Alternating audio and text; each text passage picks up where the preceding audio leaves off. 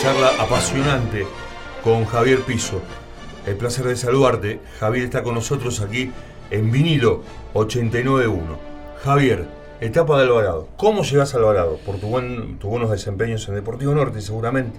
Eh, sí, sí, llegó Alvarado para en aquel equipo de Lesuma para integrarlo después que Alvarado había perdido la final con Arsenal y empieza una nueva, una nueva etapa, digamos, este, de, mi, de mi vida, porque bueno, Alvarado ya era una exigencia no tanto en la materia deportiva, sino en materia de lo que implicaba ir a un estadio donde siempre había gente este, alentándote, digamos. ¿Estabas acostumbrado, dicho con todo respeto por los No, no, no, absolutamente, eso es, es, conocido, pero nosotros, bueno, íbamos con Deportivo Norte de visitante y la verdad que a mí me encantó el fútbol siempre. Yo soy un apasionado del fútbol y me encantaba jugar con hinchada, digamos. Pues y esperábamos jugar contra Alvarado, de, de, de, un poco, eh, un, un poco con menor dimensión con Aldo Civi, pero queríamos jugar con esos equipos que tenían hinchada en ese momento. Y, y, la verdad que Alvarado era, era un equipo al cual todos queríamos, aspirábamos a llegar, sobre todo después de aquella gran campaña.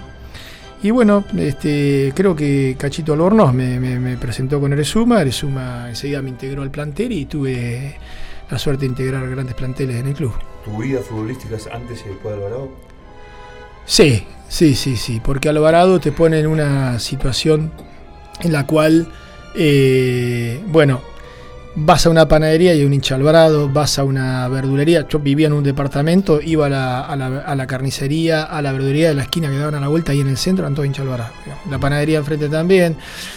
Es algo este, que de alguna manera también eh, te incentiva a avanzar, ¿no? Es, muy, es muy, muy apasionante. La gente de Alvarado es muy apasionante, he vivido cosas increíbles con hincha Alvarado. Este, sí, yo antes, recuerdo los viajes que hacíamos. Sí, sí. No, un día, este, un, siempre un, había gente en cualquier lugar. Mira, un día eh, abrimos el, el, la ventana del hotel en Viedma y a las 9 de la mañana nosotros teníamos que jugar un partido eh, definitorio, pero veníamos mal en aquel equipo de Menotti. Sí. Y abrí la ventana, abrimos con mi compañero, creo que no me acuerdo quién era, el Pato Subilet, Patito que estábamos en ese momento, abrimos la ventana y la plaza estaba llena de hinchas de Alvarado. Eso era.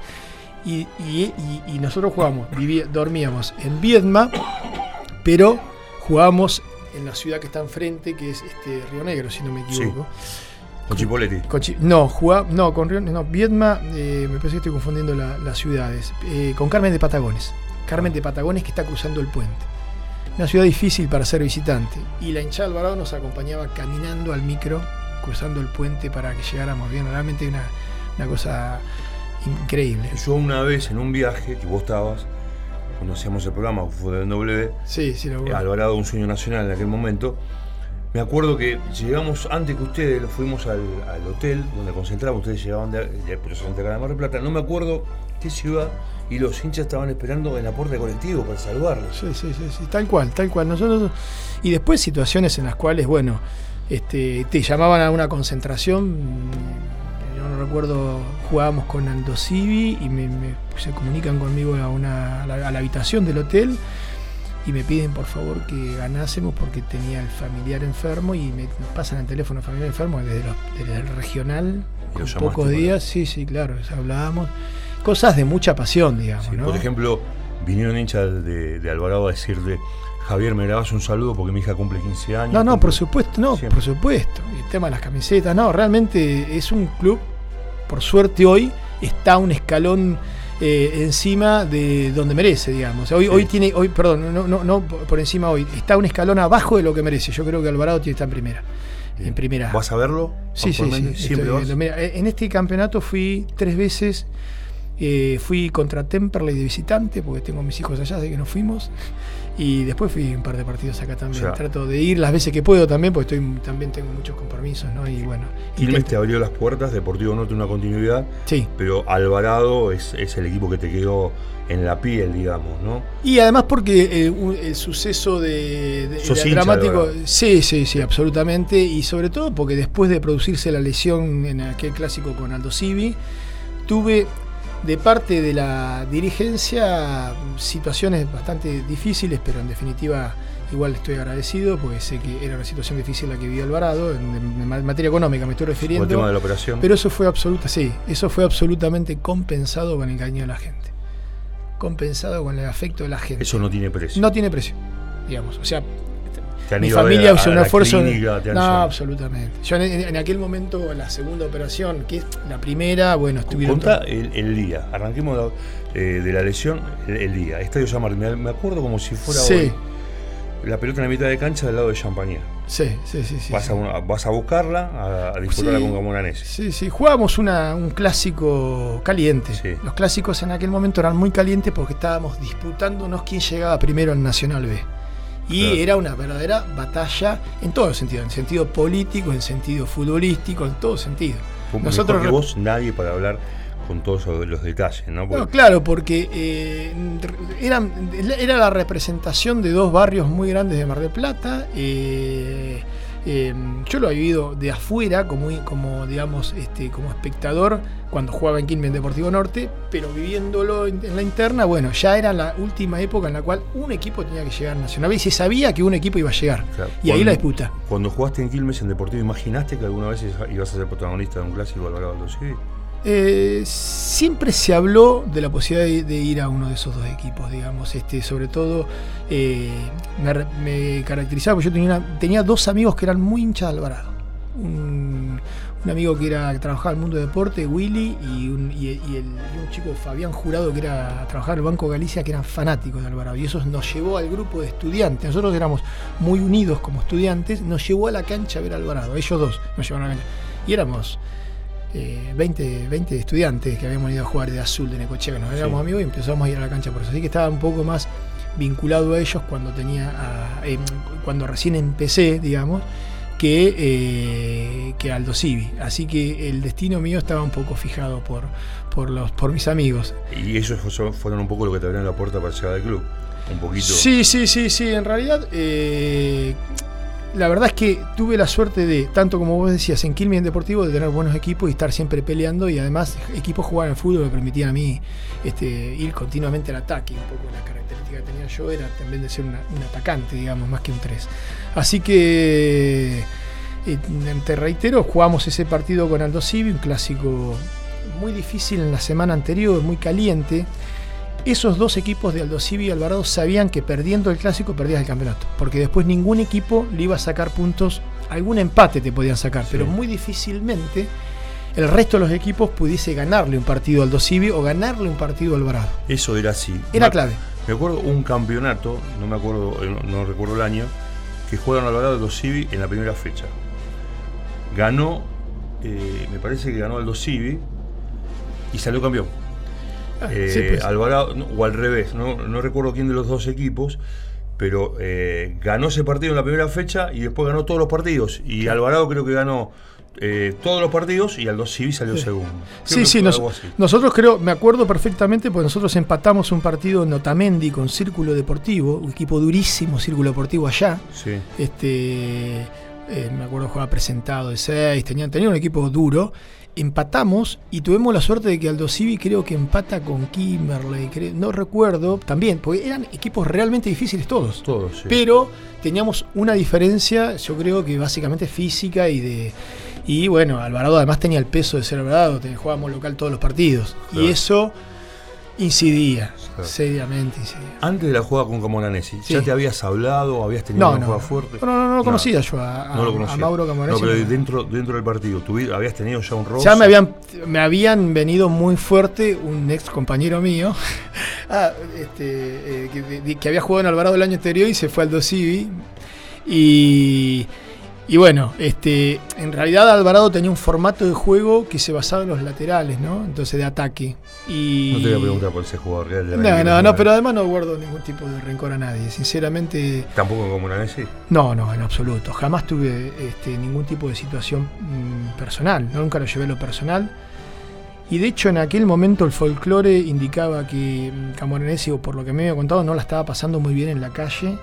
Y desde, la, desde lo que yo podía hacer, incluso desde la clínica y a través de mis familiares, mm, eh, de alguna manera intenté poner coto y. Le llevarle y- tranquilidad, digamos. Llevar tranquilidad, por supuesto. Yo salgo, salgo desde en radio, que me hace un reportaje Jorge Castillov, desde la, desde la sala de operaciones en ese momento. me acuerdo si era sala de operación en el momento en el cual yo todavía estaba con el dolor en la pierna para calmar porque ese partido termina muy mal. Termina con Incidentes. Muy serios incidentes, incluso este, eh, contra el propio jugador que me había lesionado. Era, era, era- fue una debacle, digamos, todo lo que pasó. Así que siempre tuve un sentido de responsabilidad y de intentar calmar esa situación. Y después lo seguí haciendo con el pasar de los días porque la gravedad de la lesión, de alguna manera, eh, fomentaba el enojo de los hinchas ¿no? Claro. en aquel momento. Y Claro. del, del fútbol en general. Yo tuve mucho, mucho apoyo de la, de la gente de Quilmes, pero no de, lo- de- de mis ex compañeros ni hablar, sino del, del- del fútbol en general y de la gente que trabajaba en el Club Quilmes, de la gente que cuidaba la cancha que me fue a visitar a la clínica. Fueron. eh, el- para la, la clínica en ese momento que estaba ahí en, en calle Avenida Independencia 25 de mayo fue un récord de gente, la cantidad de, de- de personas que asistieron esos 10 días que yo tuve internado a primera operación, digamos. Después tuve otra a los 6 meses para tratar de ver definitivamente una lesión que ya no tenía solución. ¿no? Bien. Dos preguntas Sí. puntuales. Sí, Eh, cuando te pega la patada como una Nessi, sí. ahí te diste cuenta del cric, ya sen- sentiste el golpe. No, no te das cuenta porque son segundos de terrible dolor.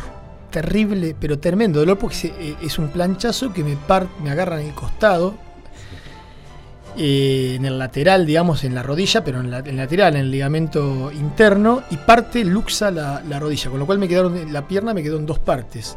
Y ahí, este, el recuerdo que tengo, algo borroso, es la mi desesperación y el ingreso de dos médicos. Primero Willy Quintero del Dosivi y después Basoín de Alvarado. Yo tengo la imagen acá. Claro, decir, fue, porque sí. ustedes estaban y ustedes graban esa escena. Grabamos y, Y- la, escena recorrió el mundo. Recorrió el mundo porque, eh, bueno, hay un, hay un juicio después, un, un juicio Sí. civil que yo inicio. eh, y eso es el documento. Digamos, yo podía, Claro. me podía asistir o no razón a mí, eso es opinable porque el derecho es opinable, lo que no se podía decir es que estaba mintiendo sobre lo que había pasado. Y el documento era el, Claro. el- el video que Fútbol en W Fútbol film. en W. Para mí fue clave.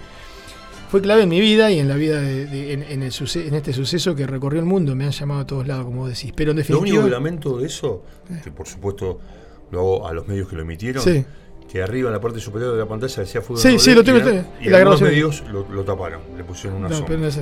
Estuve una. Bueno, después estuvo en YouTube, estuvo uno de las mayores, récord incluso de, visitantes. En aquel momento, ¿no? Hoy te- hubiese tenido mucho más, porque hoy Sí. la computación y la, y el internet es otra cosa. La segunda pregunta puntual. Sí.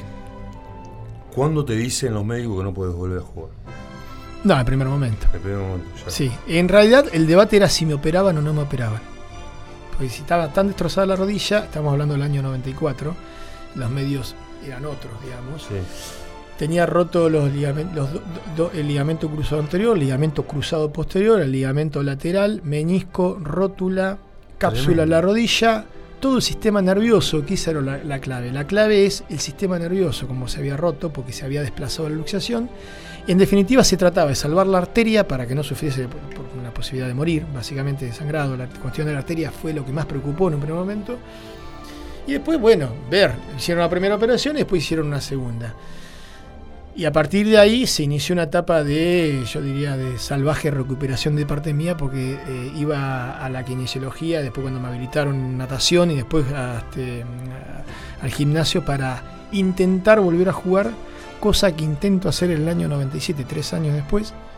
Juego un par de partidos y... En, eh, En Alvarado, en Alvarado, no, no, sí, sí. Juego el último clásico con Ando Civi, se termina con incidentes Sí. lo juego 30 minutos, era un jugador, por supuesto, a media. A, A media máquina. Sí, no, no podía, porque ten- tenía una discapacidad del 40%.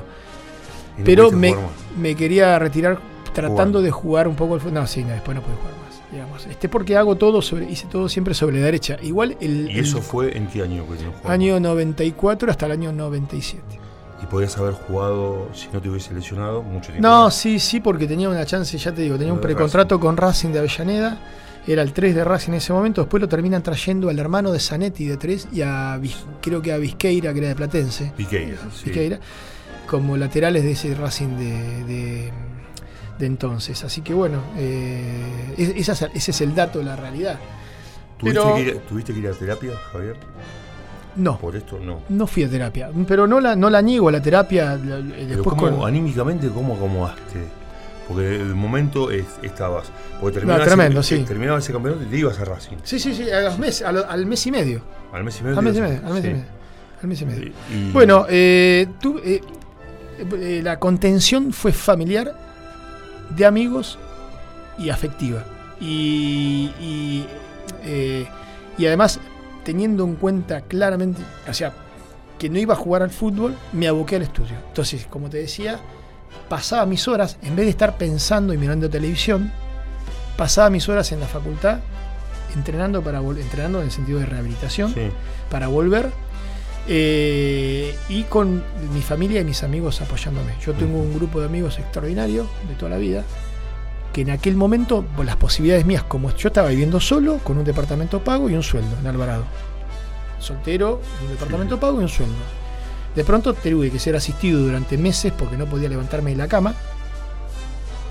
Entonces eso obligaba o a irte o, pon- o pagar enfermeras todo un día o a irte a Juárez porque en realidad este, mi hermano estaba estudiando, ya se había Buenos Aires a trabajar y mi, herma, y mi hermana es más chica que yo, así que o me volvía a Juárez o me quedaba acá.